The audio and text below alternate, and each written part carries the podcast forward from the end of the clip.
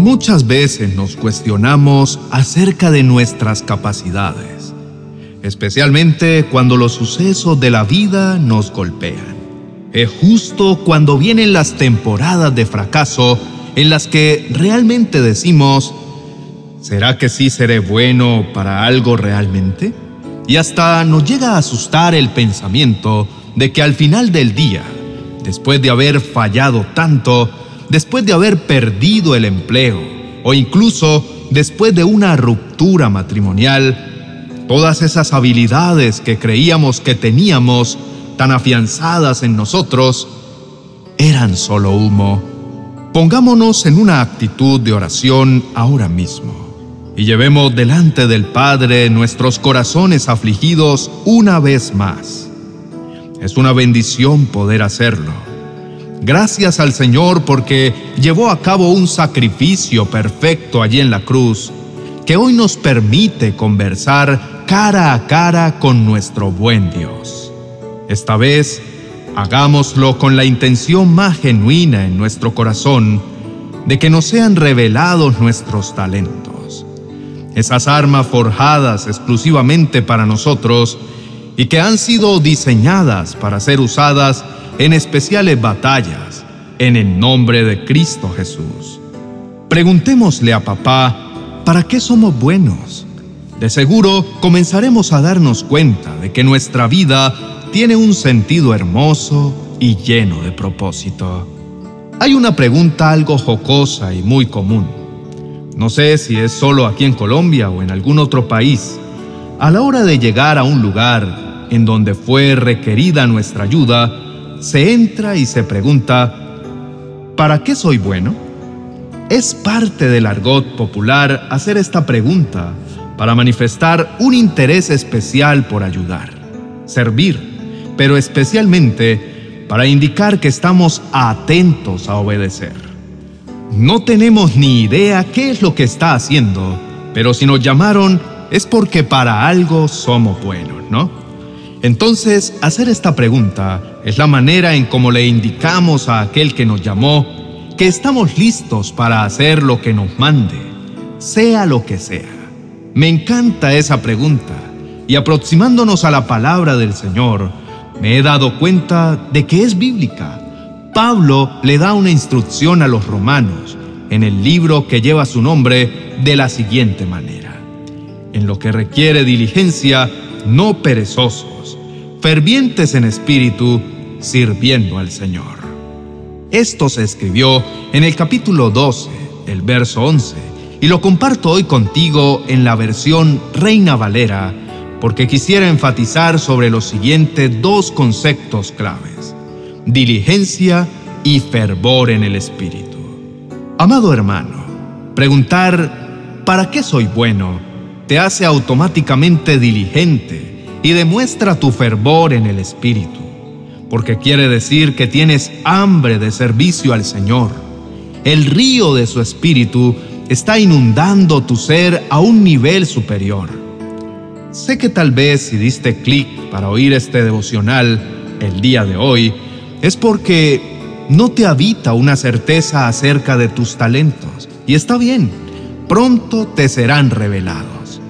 Pero déjame decirte que al menos empezaste por comprender que tienes el deseo correcto y te honro por eso. Es verdad, tal vez no sabes para qué Dios te llamó. Llegaste hoy a su presencia y dices, ¿ahora qué? ¿Qué debo hacer? Pero quiero invitarte antes que nada a que respondas a Dios como algún día lo hizo Isaías en medio de su llamado. Aquí estoy envíame a mí. Si estás aquí cuestionándote acerca de tus habilidades, buscando esa respuesta, hay una buena noticia, y es que de plano ya Dios te llamó. Puede que haya frustración por fracasos pasados y tu lógica no te permita creerlo, pero tu actitud de disposición a servir es todo lo que papá necesita para llenarte de su espíritu llenarte de talentos, devolverte otros y enviarte a cumplir tu propósito. De esa manera entonces ya tenemos una respuesta. ¿para qué eres bueno? Pues para lo que Dios te llame, siempre y cuando haya el ferviente deseo de servirle. Nunca un talento va a ser revelado en estado de pereza. Muchas veces nos decimos a nosotros mismos y a otras personas, es que yo no soy capaz, es que no puedo. Pero si hubiese la posibilidad de grabar esos momentos y luego reproducirlos en una pantalla, estoy seguro de que en la gran mayoría de veces nos daríamos cuenta de que nuestra actitud no es la más dispuesta. Lo siguiente que quisiera compartirte es el concepto de propósito de vida. Esto es importante porque al preguntarse ¿para qué soy bueno? Sin duda, es porque estamos buscando sentirnos de una manera diferente, de una manera útil, productiva, y porque en el fondo de nuestros corazones anhelamos hallar un propósito y un gusto en lo que hacemos. Esto me recuerda lo que mis padres me decían cuando estaba eligiendo mi carrera. Yo les preguntaba dudoso, ¿y qué tal que esto no sea rentable? Y ellos me respondían, tú no pienses en eso, solo elige lo que más te guste, porque no hay nada más hermoso que ganarte la vida haciendo lo que te gusta. Ahora que he vivido un poco más, entiendo por qué lo decían, y es porque definitivamente llegar a ser bueno en algo depende de que te guste. Si te gusta, lo puedes perfeccionar y si lo perfeccionas, entonces te llena de una sensación de utilidad que te hace sentir como que tu vida tiene propósito. Sin embargo, ¿son tus talentos los que realmente le dan sentido a tu vida? La verdad es que no. Sé de varios casos en los que una vez se alcanza el éxito profesional, se empieza a sufrir una sensación de insatisfacción y casi todos concluyen lo que creí que le daba sentido a mi vida, en realidad no lo hacía. Entonces, ¿qué es lo que le ha hecho a estas personas pensar así? Veamos lo que dice el Señor en el libro de Isaías, capítulo 42, verso 7. Traigan a todo el que me reconoce como su Dios, porque yo los he creado para mi gloria. Fui yo quien lo formé. No vayamos muy lejos. Hace falta ver un poco los testimonios de una cantidad de artistas musicales que recientemente han decidido seguir al Señor.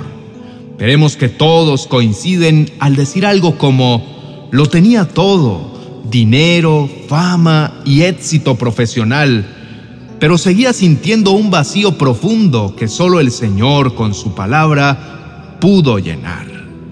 Amado hermano, Dios nos dice en el libro de Isaías que nuestro verdadero propósito en este mundo es adorarlo y darle gloria. No es ni siquiera un mandato, es nuestra naturaleza. Dios nos formó a todos con una característica en común y es el anhelo de levantar las manos y alabarlo, refugiados en su presencia. Si has sido quebrantado en medio de los cánticos de adoración de tu iglesia, estarás de acuerdo conmigo al decir que no quisiéramos que ese momento se acabara. Y es porque es así. Amado hermano, estamos diseñados por papá para que nuestra vida sea una constante adoración, porque no hay mayor deleite para un hijo de Dios que agradar a su Padre Celestial. Así que, si eres bueno para adorarlo, y no es por lo bonito que canta, no es porque tengas la capacidad de entonar adecuadamente, es porque aún en medio de alarido de júbilo y adoración, Dios se deleita y de paso tú también. Fuiste creado para adorar, para eso eres bueno. Es eso lo que dará propósito a tu vida, que todo lo que pienses, sientas, digas y hagas sea de agrado para aquel que te creó. Por eso, quiero invitarte a que te unas conmigo en adoración al Dios de la creación, aquel que con su voz hizo los cielos, la tierra y nos creó. Hagamos eso para lo que somos buenos. Llevemos a cabo eso para lo que Él nos formó y nos llamó. Alcemos la voz para decirle que no hay nada que anhelemos más que llevar una vida que lo adore solo a Él. Dile, Padre Santo, bendito sea tu nombre por sobre todo lo que existe. Gracias por revelar tu amor por mí con todo lo que creaste, Señor. Hoy levanto mi voz para adorarte porque tú eres bueno. Y aunque a veces la angustia intenta sembrarse en mi corazón porque he experimentado el fracaso y a veces dudo de mis capacidades, yo hoy entiendo que antes de hacer las cosas con absoluta excelencia, he sido llamado para adorarte con mi vida, para agradarte. Si gano el mundo con mis habilidades y te pierdo a ti, entonces, ¿qué sentido tiene? Ahora puedo ver, Padre, que la revelación de mis talentos vendrá como consecuencia de haber entendido y aceptado que lo que le da propósito a mi vida es alabarte con mi mente, mi corazón y mi cuerpo. Es al levantar mis manos para agradecerte por tus maravillas que las grandes ideas vienen a mi mente. Es ahí en donde empiezo a ver lo creativo que me hiciste, lo veloz que me permite ser, lo inteligente, lo hábil, lo fuerte que puedo llegar a ser en tu nombre. Hoy te hablo a ti, papá, el Dios de Abraham, Isaac y Jacob, al mismo Dios que convirtió la tartamudez de Moisés en elocuencia, al Dios que hizo de la cobardía de Gedeón una valentía inigualable.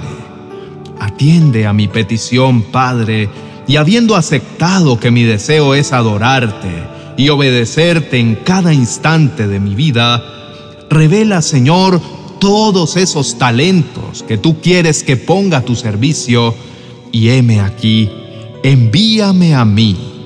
Amén y amén. Amado hermano, bendito seas por mostrarte diligente y con ferviente espíritu al escuchar la palabra del Señor el día de hoy.